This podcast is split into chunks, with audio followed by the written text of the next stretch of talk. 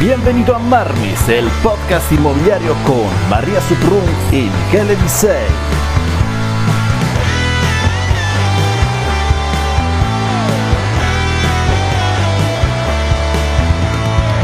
Hola, ¿qué tal? Y a otro episodio en Marmis Podcast Inmobiliario con Michele Disei, coach y formador inmobiliario y... María Suprun, asistente de coach y formador inmobiliario Michele Disei. Estupendo. Hoy vamos a empezar a hablar sobre un argumento que, entre comillas, no se habla mucho o todavía es un tabú, que es la salud mental. Y en particular vamos a hablar sobre la salud mental entre los agentes inmobiliarios. ¿Y quién mejor que un máximo experto, psicólogo y gran amigo, Darío Benítez? Hola Darío, ¿qué tal? ¿Cómo estás? Hola Mar, María, ¿qué tal? Muy bien, aquí disfrutando de un episodio con vosotros. Eh, bueno, ya has empezado dando pinceladas de, lo que hablaremos hoy, ¿no? Sí, exacto, exacto. Bueno, Darío, para aquí todavía no te conoce, habla un poco sobre, sobre ti. Bueno, yo soy psicólogo, eh, podcaster y emprendedor, eh, también formador, ¿no? Y mm, me dedico a la práctica clínica ya desde hace unos cuantos años, mismo eran 10 y tengo una consulta online y también en Marbella presencial. Pero eh, vamos a hablar de, lo que es interesante aquí hoy, ¿no? Que es de la salud mental, aunque ya verás que hay muchas cosas que ya son salud mental, aunque hasta ahora no se hayan etiquetado como tal, como puede ser la productividad. Así que vamos para adelante. Exacto, exacto. Bueno, Darío, la primera pregunta, ecco, salud mental de los agentes inmobiliarios. Ante todo, ¿qué es la salud mental y por qué todavía es un tabú en nuestra sociedad hablar sobre salud mental? Eh, es que es muy interesante esto, ¿no? Porque, bueno, si hablamos de salud mental, podríamos hacer referencia a nuestro bienestar, ¿no? En el modelo biomédico siempre se habla de de la salud como la ausencia de enfermedad en sí misma. Entonces, claro, si enfocamos la salud mental desde ahí, estaríamos entrando en una trampa porque parecería que las emociones más desagradables son una especie de síntoma eh, de, las personas eh, que están enfermas mentalmente y no es cierto. Entonces, la salud mental, si acaso vamos a sacarla de ese modelo biomédico y vamos a hablar de mantener un contexto favorable para eh, tener todas nuestras aptitudes psicológicas en buen funcionamiento. Eso no quiere decir que no vayamos a sentir tristeza, ansiedad eh, o miedos. Eso sería absurdo y poco realista. Hablamos de salud mental cuando nos referimos sobre todo a problemas psicológicos. ¿Qué es entonces un problema psicológico? eso hace referencia a los bucles, a las intermitencias en las que entramos todos los em, seres humanos eh, por los principios del aprendizaje que hacen que normalmente eh, tengamos ciertos comportamientos que atentan contra nuestros objetivos vitales. Claro, es que esto ya no es tanto la salud mental de la que se escucha frecuentemente. Estamos hablando aquí de no entrar en patrones repetitivos que, por ejemplo, hacen que eh, pues, no cumplas tus objetivos em, de contactar clientes, eh, que no te levantes por las mañanas para hacer deporte, que le grites a un ser querido cuando sientes tristeza. Estamos hablando de cosas que pueden hacer todo el mundo, pero que cuando se repiten durante mucho tiempo, eh, etiquetamos como un problema psicológico. Es un análisis de la conducta lo que nos permite llegar a, todo esto. Y claro, ya esto de la salud mental, ¿no? Está muy lejos de, eh, acercarse ¿no? a la locura, a esto que llama la gente estar loco, estar enfermo de la cabeza. No podemos hablar de, enfermedad mental en esos términos sería absurdo porque todo el mundo tiene ciertos inconvenientes en su día a día que tiene que ver con su mente y con esos objetivos que no termina de cumplir. ¿Qué opinas de esto? Cuéntame, contadme. Ok, entonces, eh, ya que soy guiri, ¿puedo simplificar un poco lo que has dicho, Darío? A ver si la salud mental la es, si acaso, la ausencia de un problema psicológico. Entonces, un problema psicológico tendría que ver con patrones repetitivos de comportamiento que eh, nos alejan de tener, eh, de, cumplir nuestros objetivos vitales o de tener la vida que queremos llevar. Entonces... lo que tú quieres decir, si yo de vez en cuando me siento cansada, o por ejemplo, si hoy no fui a hacer el deporte porque he tenido un día duro, no pasa nada, pero si esto se repite diariamente, todos los días me siento tan cansada que me afecta, eh, que no voy a hacer deporte, que hablo mal con los clientes. Entonces, si eso se repite, esto ya es un problema. Si, si me ha ocurrido eso solo una vez, no pasa nada. O sea, somos humanos y de vez en cuando. Ok, perfecto. Entonces, si tu malestar, entre comillas, cualquier malestar se repite constantemente, es un problema. Si ocurre de vez en cuando, está bien, somos humanos y puede ocurrir. Mm. Sí, se repite. Constantemente y sobre todo tiene que ver contigo, porque, por ejemplo, hay un problema que vimos los autónomos cada tres meses que no tiene tanto que ver con nosotros, sino con los impuestos, ¿vale? Entonces, eh, no, no podríamos hablar de un problema psicológico ahí. Ok.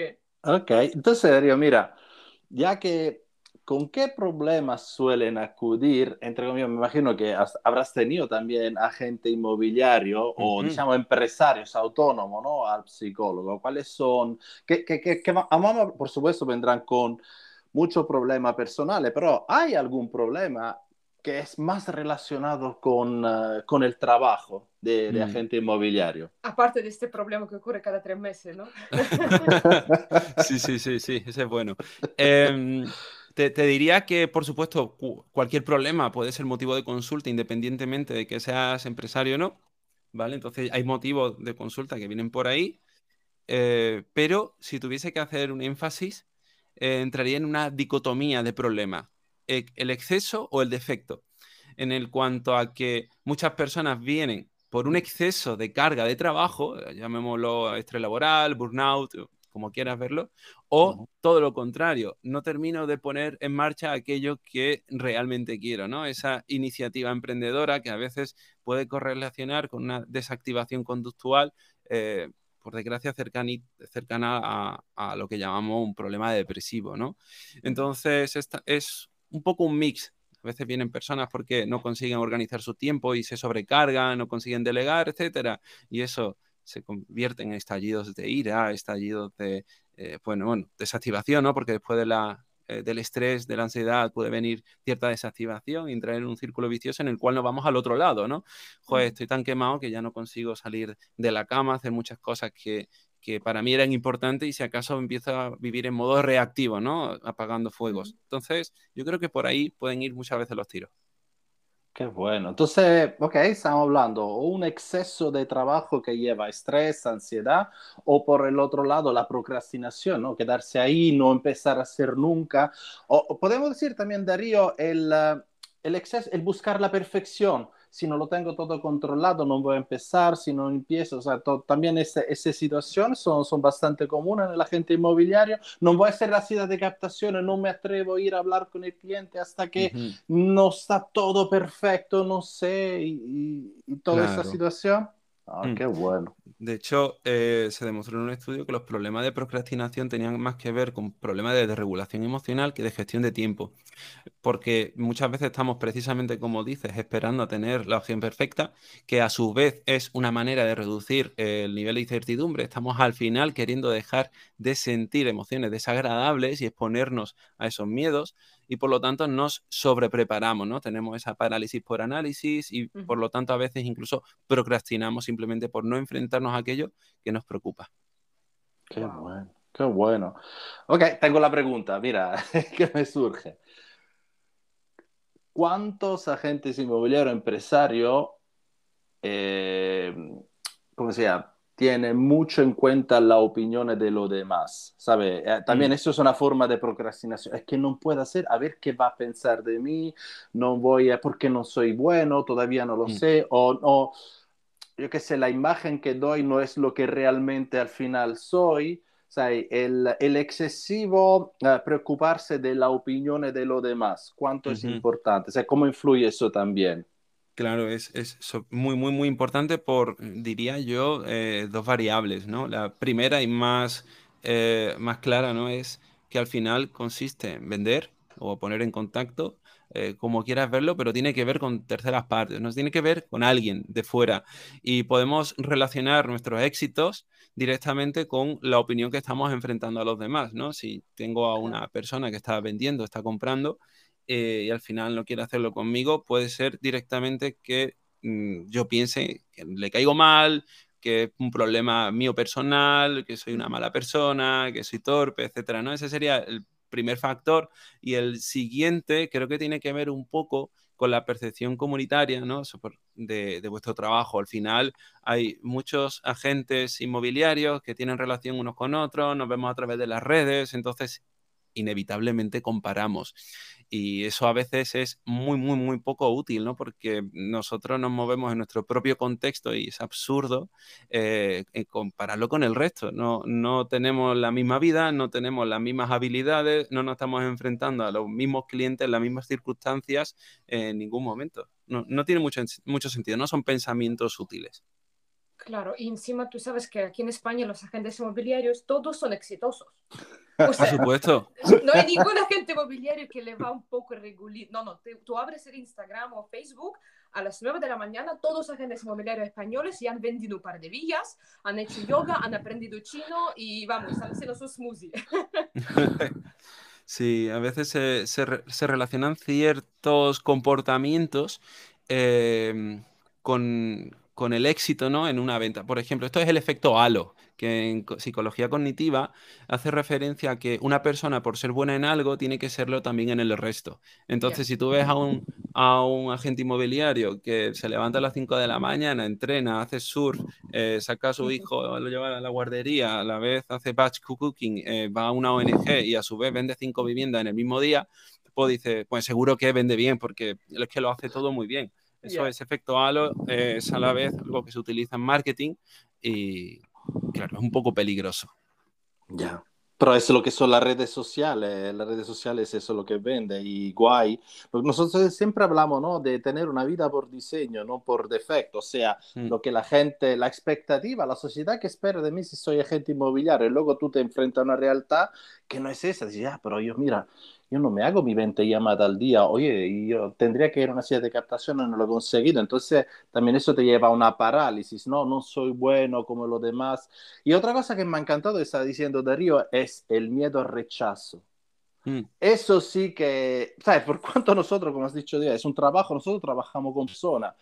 Mm, más que mm. vender inmuebles, nosotros trabajamos con un vendedor y trabajamos con un comprador. Y lo primero que tenemos que hacer es, por supuesto, buscar negocios, o sea, encontrar ese vendedor, encontrar este comprador. Y muchas veces eh, nos cuesta encontrar el vendedor por el miedo al rechazo. ¿Y qué pasa si mm. luego no quiere trabajar con nosotros? Y sé que es una parálisis. La gente, o sea, yo, lo veo entre, entre, los agentes inmobiliarios. ¿Por qué ocurre eso, Darío? Mm. Bueno, eh, es normal que, nos dé miedo todo esto, pero voy a poner un, ejemplo, ¿no? Sobre cómo se desarrollan las habilidades y sobre cómo, sobre cómo podemos enfrentar en general los retos del día a día. Yo sé que, por ejemplo, vosotros veis y practicáis paddle surf y yo, eh, yo también lo, disfruto de vez en cuando, igual que cualquier otro deporte, surf, que a lo mejor es un poco más intenso, pero cuando aprendí paddle surf eh, hace ya unos años, lo primero que hice fue tirarme al agua en cuanto me subí a la tabla, me, tiré al agua, porque sabía que lo que más me preocupaba en ese momento era em, si iba a ser capaz de subirme a la tabla desde el agua.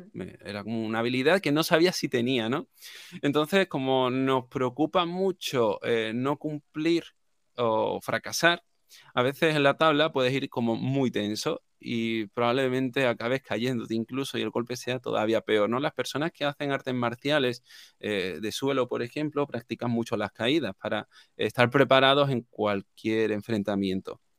Cuando estamos vendiendo, eh, tenemos que asumir que en muchas ocasiones no conseguiremos esa venta, que nos rechazarán. Y eso es lo que permite el aprendizaje. Una tras otra y tras otra, nuestras habilidades se van a ir desarrollando. Aprenderemos a no ser tan directos, a lo mejor, o no. Eh, ponernos tan nerviosos en realidad también es una habilidad. Cuando empezamos a exponernos a una situación, resulta que cuando ya te has caído muchas veces de la tabla, empiezas a ir más relajado en la tabla y te caes menos. Por otro lado, si en alguna ocasión viene una ola muy grande y eso te tira, tendrás la experiencia suficiente para asumir que eso es una variable extraña, como por ejemplo si a una persona se le muere un ser querido en mitad de una venta y a lo mejor paraliza todo eso, cambia de decisión, ¿no? Esas son variables extrañas que no vas a controlar, pero que en muchas otras ocasiones podemos incluso asumir como nuestras y tenemos, digamos, este autoestima un poco baja. Entonces, así, ensayo y error, creo que es la mejor manera de aprender cualquier habilidad. Ok, entonces de lo que entiendo yo, aceptar el rechazo Sí. Como, como parte de aprendizaje, de crecimiento, que no puede ni aprender y tampoco puede mejorarte como agente inmobiliario si no estás dispuesto a, a aceptar que vas a tener rechazo, que vas a hacer la cosa mal y que vas a fracasar de vez en cuando, ¿no? Algunas veces se gana y otras se aprende, ¿no? Dicen. Pues así mismo. Qué bueno.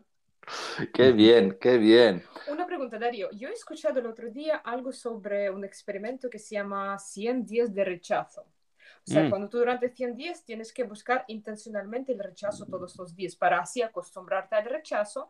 Como tú has dicho, tomarlo como algo normal, como parte del juego, parte del proceso, ¿no? ¿Qué opinas? Bueno, no, no conozco este experimento, sí que me consta que hay personas que están haciendo algo que se llama day game y que entran a otras personas por la calle y tratan de ligar y que hay también en general una corriente, ¿no? que está haciendo esta exposición a- al rechazo. Me parece muy interesante porque es literalmente lo que explicaba al principio, ¿no? Esto de tirarse al agua directamente, ¿no? Para ver si eres capaz de subirte a la tabla, tienes que probar a subirte a la tabla y a su vez vas a empezar a darte cuenta de cómo reaccionas de cómo te toman las cosas. Cuando empiezas a recibir rechazo, te das cuenta de los motivos que hay detrás de cada uno de esos rechazos y que en muchas ocasiones no tienen que ver tanto contigo, sino por las variables que rodean al contexto.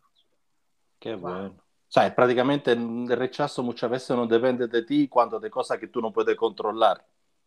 Claro, hay muy pocas cosas de las que somos conscientes en realidad. Eh, a veces asumimos, eh, porque es muy complicado, ¿no? Vamos reduciendo nuestras explicaciones a lo que tengamos más cercano, ¿no? Por ejemplo, eh, te digo, no me gusta el queso. Eh, me quedo tranquilo, ¿no? Explicándote eso. Y la gente no lo sabe, a mí no me gusta el queso.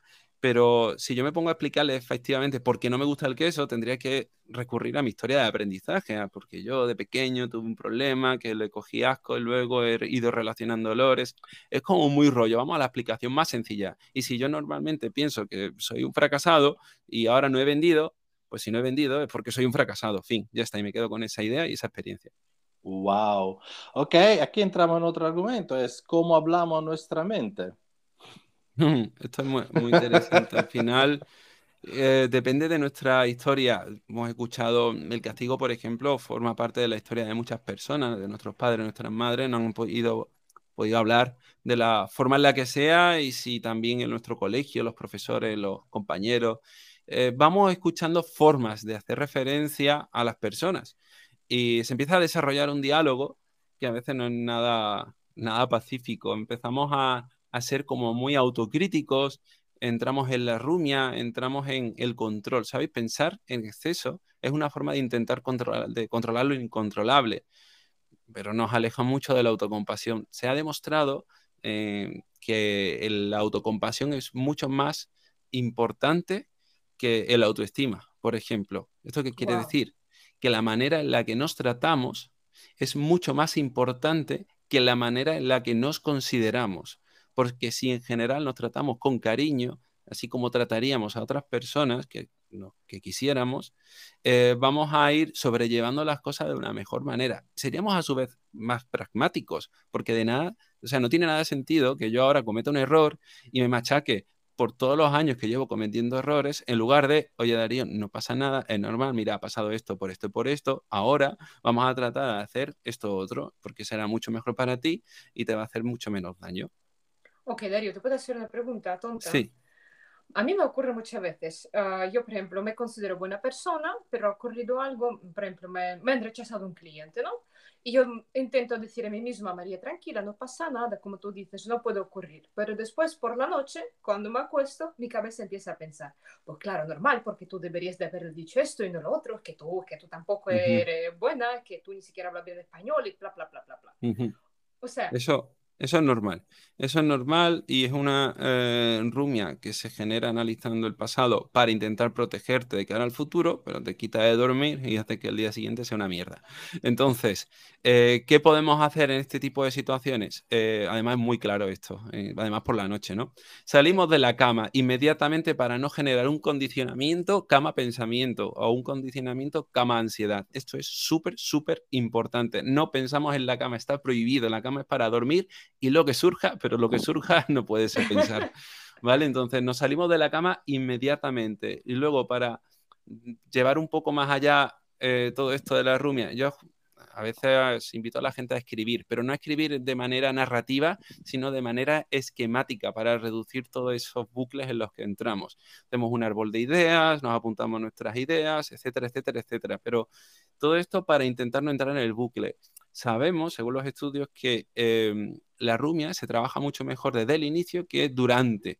Es decir, si aprendemos a detectar cuándo empezamos a pensar, va a ser mucho más fácil que lo gestionemos y no se disparen los niveles de ansiedad, porque es rumia igual ansiedad, ansiedad igual a rumia. Cuando tenemos cierta activación fisiológica, los pensamientos van a entrar de manera más recurrente. Entonces, nos salimos de la cama, nos vamos a, donde sea, al salón, apuntamos todas esas cosas para dejar constancia de que ya hemos apuntado esas ideas, no le dedicamos mucho más de cinco minutos y luego inmediatamente nos volcamos en alguna otra actividad que sea entre comillas, atractiva, algo eh, demandante, como puede ser la lectura. Podemos leer, podemos escuchar algún podcast, aunque es mucho mejor leer. Leer algo que no tenga que ver con el trabajo y que poco a poco nos vaya eh, haciendo desconectar. Y luego ya nos vamos a la cama, pero tenemos que salir de la cama en esos momentos. Wow. Ok, y esto sí ocurre en la cama, y si esto me ocurre mientras conduzco, por ejemplo, ¿no? Voy a una ciudad de captación, conduzco y ya me entra, ves que ayer me han rechazado un vendedor y un, comprador y ahora voy a otra de captación, la voy a hacer mal, bla, bla, bla, bla, bla. ¿Qué, puedo hacer? No puedo mm. salir del coche. Y esto justo antes de ir a ver un cliente, ¿no? Mm. En ese momento, de nuevo, tenemos que trabajar nuestros inicios de pensamiento. Esto en psicología se le llaman pensamientos gatillos o pasajeros, si hablamos de otra metáfora, pero bueno, sea como sea, tenemos que aprender a detectarlo cuanto antes para no entrar en ellos. Y luego, bueno, mm, por desgracia en el coche tenemos como en la cama un escenario em, como muy opaco en el que los pensamientos ganan mucho protagonismo, ¿no? Dentro de la oscuridad cualquier luz parece cegadora y los pensamientos mm, ocurren, o sea, tienen la misma potencia. Entonces no nos queda otra que detectarlo pronto eh, y ahí yo invito a la gente a elegir la tarea más adaptativa a, esa circunstancia. Es como, ahora viene una estrategia, nosotros tenemos que elegir una tarea que sea eh, atractiva en cuanto a que nos enganche, pero a su vez tiene que ser eh, fácil de, tener delante. Por ejemplo, os pongo, os pongo ejemplo, si estuvieseis en casa y estuvieseis pensando mucho, estuvieseis en el salón y estuvieseis viendo una serie, eh, sería más fácil para dejar esos pensamientos a un lado, por ejemplo, tendríamos que elegir que la serie tuviese un idioma que no conociésemos ¿vale? Y eh, subtítulos de, un idioma que conociésemos o a lo mejor no fuese nuestro idioma nativo. Por ejemplo, no es lo mismo ver una película en nuestro idioma nativo que ver una película es, em, en chino. de origen chino, por ejemplo, con subtitulado en nuestro idioma nativo o subtitulado en inglés, ¿no? Digamos que vamos a estar mucho más concentrados si estamos leyendo en inglés y es que no, es nuestro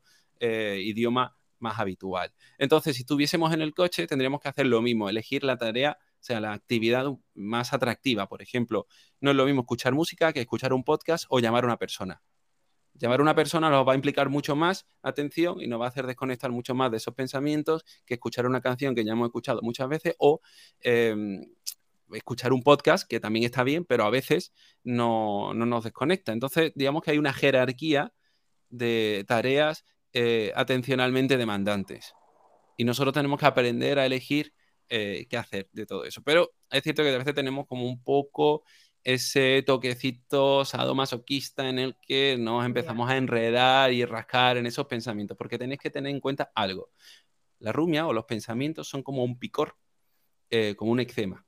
Eh, en un eczema mm, tú notas el picor y te rascas, las células de la piel liberan histamina, eso reduce el picor un poquito a corto plazo, pero a largo plazo lo mantiene. Pues cuando pensamos ocurre exactamente lo mismo. Entonces tenemos que aprender a sentir las ganas de pensar y no hacerlo, quedarnos con, con aquello que estuviésemos haciendo, con la música, con el podcast, con la llamada de teléfono. Sería lo más top. Lo, que más, lo, lo mejor que podemos hacer es una llamada de teléfono, pero no siempre se puede, claro. Bueno, entonces la pregunta, Darío, es, ¿cómo le digo a la mente que pare de pensar? no, no, no, no, solo no se puede, sino que además eh, eh, sabemos que es contraproducente tratar de parar la mente, porque no se calla nunca, siempre está sonando, de alguna manera o de otra. Nosotros tratamos de dejar esos pensamientos de fondo mientras centramos con suavidad nuestra atención en aquello que sea más importante. Si hacemos eso, vamos a conseguir no solo más flexibilidad, sino además una vida con más sentido. Porque os aseguro que intentar reeducar la mente constantemente es un trabajo extenuante. Es mucho mejor aprender a tener solo pensamientos y que no pase nada. Los pensamientos son solo pensamientos. Aceptarse, qué bueno. Entonces también eso significa que toda esta preocupación, por ejemplo, ¿sabe? como agente inmobiliario, el futuro, la crisis, la economía, eh, me voy a quedar sin trabajo, no me van a firmar, ¿sabe? Que muchas veces cuando la mente, yo pienso que todos los empresarios tenemos esta, esta gran... Uh, ventaja de, de, utilizar mucho la mente, ¿no? Porque al final uh -huh. es un trabajo creativo, pero también es cierto, como tú has dicho, muchas veces, cuidado como la mente nos habla a nosotros, es el mejor uh -huh. stalker que, que podemos tener, ¿no? Sí. es partidario, que si hubiésemos alguien que nos habla como a veces nos habla nuestra mente, ya sería con una buena demanda judicial uh -huh. y, y, aún así Desde lo luego. soportamos. Y lo bonito es que pedimos a la mente, oye, ¿cuál es la solución para que te calle? Cuando tú vas a decir, ese era el último. Entonces, cuando veces... este ruido va a ser un problema, lo que quiero decir, ¿a qué punto es, ok, mira, aquí ya no puedo hacer nada, tienes que acudir a un profesional. Cuando empieza, ¿qué? Cuando, ¿Qué síntomas sientes? ¿no? Cuando la ansiedad, el fracaso, el rechazo es parte normal. ¿A qué mm. punto es, oye, mira, probablemente vas a necesitar ayuda? Mm. Eh, es verdad que cada uno va a tener un, un punto. Yo no eh, recomiendo esperar mucho, pero porque si llevamos ya unos dos, tres meses con alguno de estos patrones y vemos que nuestra vida se está desmoronando, cuanto antes acudamos a un profesional, eh, mucho mejor, ¿no? Es como, oye, tengo problemas con mis finanzas, noto que está un poco descontrolado. Y claro, si tu negocio va aumentando, es mucho mejor que metas a una persona desde el principio a que eh, aterrice todos esos números que luego cuando ya todo es un caos. Sin embargo, no te puedo decir exactamente esto es lo que tiene que pasar porque depende de la persona. Por ejemplo, ves que ya no duermes lo suficiente, que has dejado de ir a ciertas actividades que antes para ti eran felices. Si analizas tu vida con la que era hace un año, eh, no te gusta en absoluto. Sientes que mucha gente se está alejando de ti, o que estás teniendo problemas eh, con tu pareja y que incluso eso pues eh, te, está, te está poniendo en jaque ¿no? la, la relación. Sientes que muchas cosas se están rompiendo. Yo aquí pongo un ejemplo a veces con una metáfora, que es la del jardín. Entonces, si nuestra vida fuese un jardín dividida en diferentes parcelas, eh, tendríamos que estar tratando de cuidarlas todas. Si viésemos que alguna de estas parcelas empieza a deteriorarse o que incluso ya no disfrutamos eh, de alguna de ellas, podría ser buen momento para acudir a un profesional. Si tú antes disfrutabas mucho eh, haciendo deporte, ahora ya no lo hace, llevas ya, vamos a decir, uno o dos meses sin hacerlo, tal vez sería buen momento para, para acudir a un profesional. Entonces, mmm, si es un buen profesional y no te hiciese falta acudir más de una vez o más de dos a consulta, te lo diría. Es algo que yo hago en consulta frecuentemente. Entonces, bueno, al final es análisis de comportamiento. Procura que si ves que tu inercia es contraproducente y que va a más, además, si va a más, eh, probablemente vaya a todavía más en el futuro. Mejor poner un, un paroncito ahí y, y, tratar de arreglarlo. Qué bueno, qué bueno. O sea, lo que decimos siempre, al final un negocio es para alimentar tu vida, pero si tu vida es tu negocio, ahí tienes un problema, ¿no? Exacto. Sí, cuando, cuando, cuando, cuando, lo que hace levanta por las 7 de la mañana, a las 10 y media todavía estás trabajando, está bien, porque a veces tiene que pasar, pero si ese es tu estilo de vida, entonces probablemente algo no va, ¿no? Es lo que está diciendo, lo que estamos hablando del burnout, ¿no? Sí. De quemarse, que es algo que, que ocurre. Y, y es y lo vemos, lo vemos muchos uh, agentes que tienen éxito, que después de 5, 10 años que trabajan muchísimo, llega a un punto tal que dejan el negocio, no quieren saber nada de eso ya, ya están cansados. ¿Ok? ¿Eso por qué ocurre? ¿Qué, qué, qué ha pasado en ese momento? ¿no? Porque así a lo mejor si alguien lo está escuchando, dice, ok, mira, sí, es algo que me está pasando y no quiero llegar a ese punto uh -huh. donde vas a dejar, deja el negocio cierra, cierra es el local, no es para mí. Yo lo veo que, que ocurre mucho entre las personas sobre los 40 o 50 años. Llamamos la crisis de... sí. la crisis de, de ¿cómo se llama? De, de, mitad de, mitad de vida o lo que sea, ¿no? Sí, como unos compran Ferrari y otros uh, cierran el negocio, ¿no? Exactamente. Cuando, cuando empezamos a entrar en alguno de estos bucles, eh, el contexto que antes era reforzante empieza a ser castigador por ejemplo, imagina, tú ibas a un restaurante constantemente porque te gustaba mucho, eh, ibas allí y lo disfrutabas, pero em, poco a poco empiezas a ir allí porque si vas a otro lado te sientes culpable.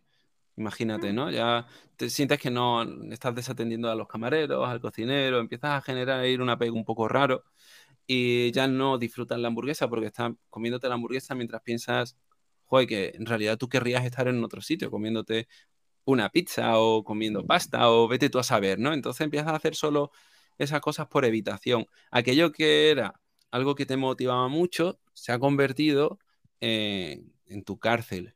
Claro, nosotros cuando estamos en una situación desagradable tenemos tres formas de enfrentarla, escapando, luchando o paralizándonos. Y puede llegar un momento en el que no seamos capaces, ¿no? Es como eh, si pudiésemos, ¿sabes? Cuando estás montando un castillo de naipe y lo vas arreglando poco a poco, vas montándolo hasta que a lo mejor llega un momento, te frustra y lo rompes. Pues llegará un momento a lo mejor en el que si tú no has ido arreglando las cosas desde la base, eh, quieras escapar por completo y dándote igual incluso las consecuencias a largo plazo de aquello que haces. Eso es lo que ocurre a muchas personas que entran en una de estas crisis en las que no han ido eh, autocuidándose y regulando un poco su agenda. Yo siempre digo que la agenda es la mejor radiografía de nuestra vida, o sea que invito a todo el mundo a llevarlo ahí bien plasmado, incluso el tiempo de descanso, el tiempo de deporte, etcétera, ¿no? Porque si no estás viviendo la agenda que quieres vivir, te aseguro que el pensamiento ya lo arreglaré se puede estar mm, eh, repitiendo demasiadas veces y nuestra vida sigue pasando y al final nos morimos. Llegará un momento en el que eres consciente de la muerte y te des cuenta de, oye, mm, ¿qué puedo hacer? O sea, que rompo con todo. Bueno, tenemos que intentar hacer eh, los cambios poco a poco y no que llegue un día en el que veamos la señal grande, ¿no? Como la alimentación saludable, lleguemos al médico y nos diga, oye, mm, o sea, que te peta esto, que, que, te mueres y entonces empiezas a hacer cambios. Eso no, no nos ayuda. Por eso vamos a observar nuestra agenda, vamos a observar cómo nos sentimos con esa agenda y dejemos de creernos el pensamiento de ya lo arreglaré o esto es solo una etapa, porque es que a lo mejor llevas en esa etapa cinco años. Pero tú has dicho algo sobre autocuidarse, mm. ¿No? Sí, sí, sí. Ok, todo el mundo sabemos de que si estoy gordo, pues me voy a, al gym, me voy a correr o voy a contratar ¿no? a un entrenador. Pero si se trata de autocuidarse, ¿cómo es? ¿Qué significa?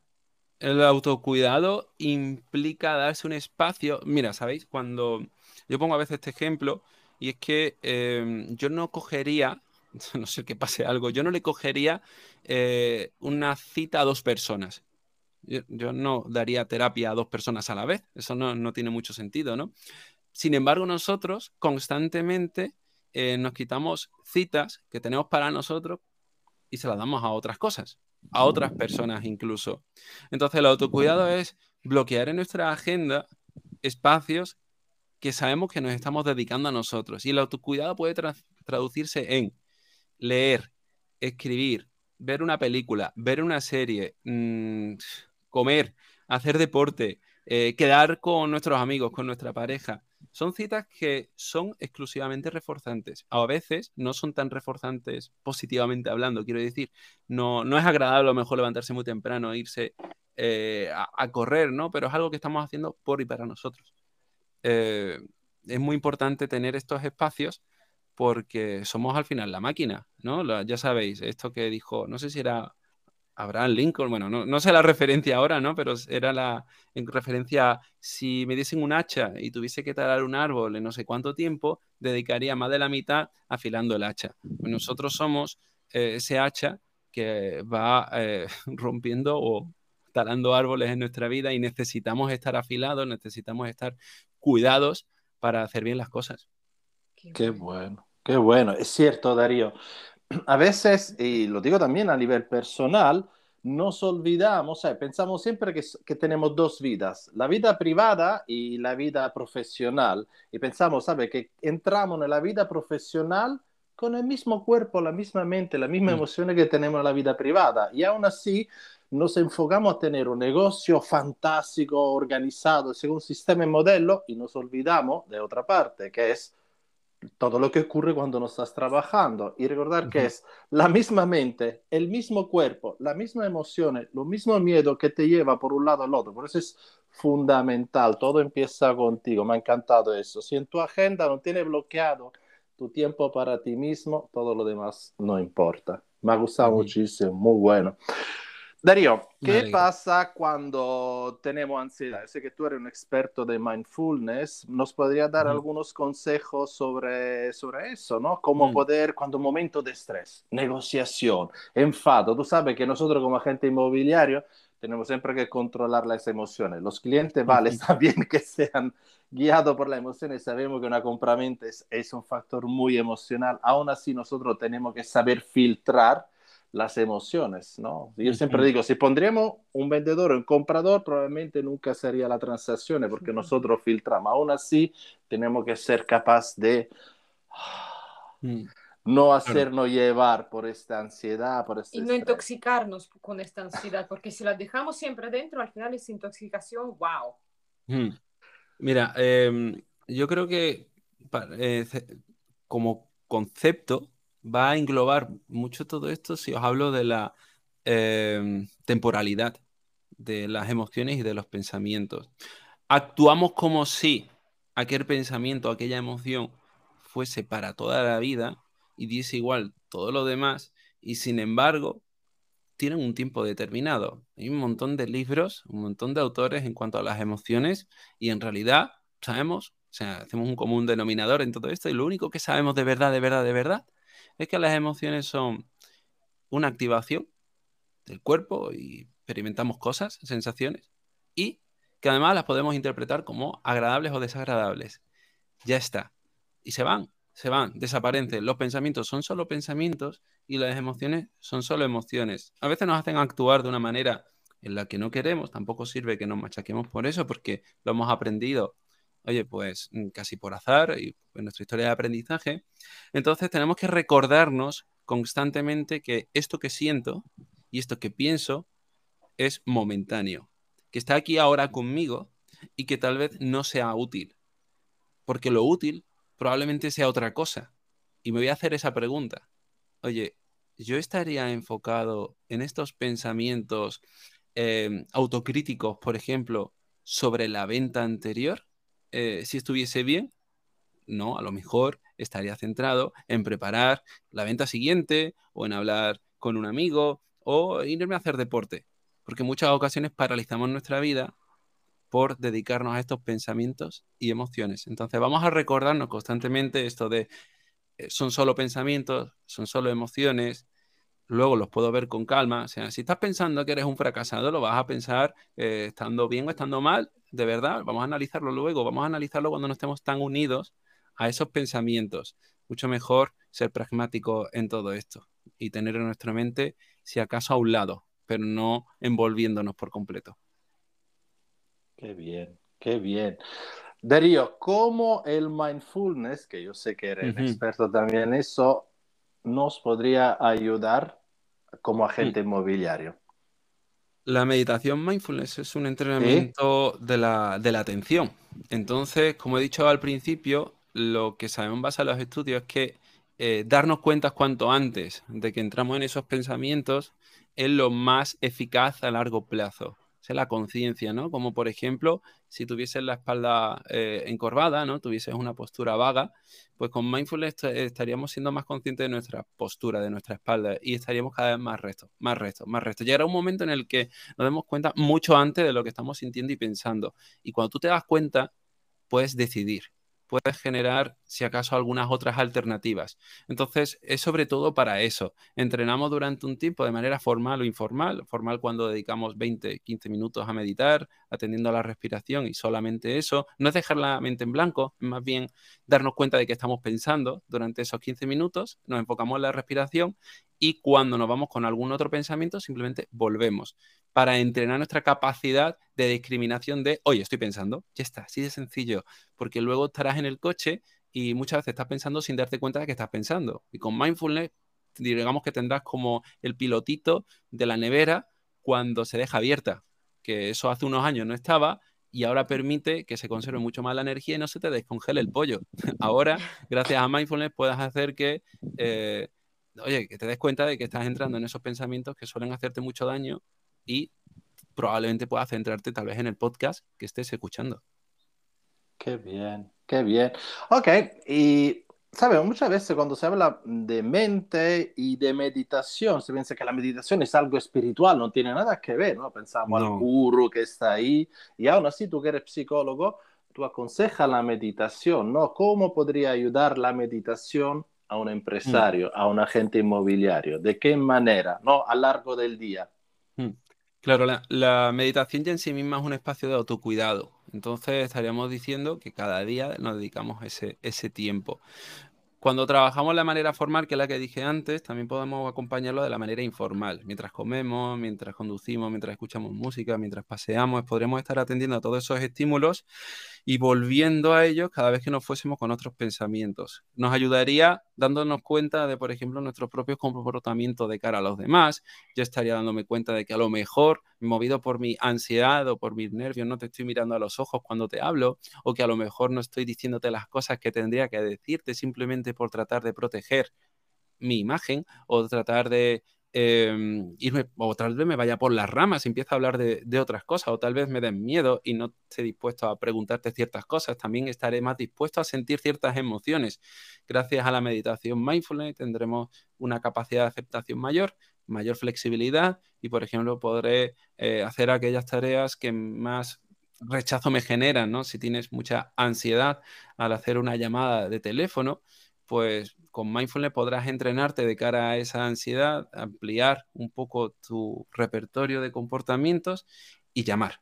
Llamar incluso con esa ansiedad. Digamos que mindfulness tiene una serie de principios eh, que enredan a toda esta filosofía, esta actitud mindfulness en la que observamos sin juicio, aceptación, eh, completamente abiertos todos nuestros pensamientos y emociones para poder seguir andando hacia aquello que nos importa. Qué bueno, qué bueno. Darío, una última pregunta. Energía mental, ¿cuánto gasta nuestra mente a nivel energético? Decían por ahí algo de un 20% de todo aquello que comemos, no, no es del todo eh, claro si esto es así o no, pero desde luego mm, tenéis que, seréis conscientes, por ejemplo, de que un día de muchos contactos, de muchos clientes, llegáis mucho más cansados al final. Yo lo noto cuando doy muchas sesiones, por eso mido tanto, eh, tanto la agenda. Entonces, hay tantas variables que afectan a nuestra energía que cuantas más, entre comillas, controlemos, eh, mejor, o sea, más eficaces seremos a la hora de sacar y meter. Por ejemplo, yo sé cuántas sesiones a la semana soy capaz de dar llegando bien al fin de semana. Yo sé cuántas, eh, cuántas entrevistas, cuántos podcasts puedo grabar eh, sin que eso me, haga, por ejemplo, llegar mal al último paciente del día. Eh, todo esto lo voy mirando en mi agenda y a la vez voy observándome. necesitamos observarnos constantemente, tanto con la gente como solos. Y bueno, a veces asumimos que simplemente eh, las cosas son así, pero notad cuando tenéis unas vacaciones, cómo os sentís. Notad cuando tenéis un poco menos de trabajo y no os machacáis por eso. A lo mejor estáis más frescos. Eh, cuando fue todo lo del confinamiento y tal, mucha gente descubrió que al parar de trabajar, eh, oye, dormía mejor, comía mejor, hacía más deporte, estaban más atentos a, sus clientes. Mm, esto llama la atención, ¿no? Qué bien. Qué bien, qué bien. Bueno, Darío.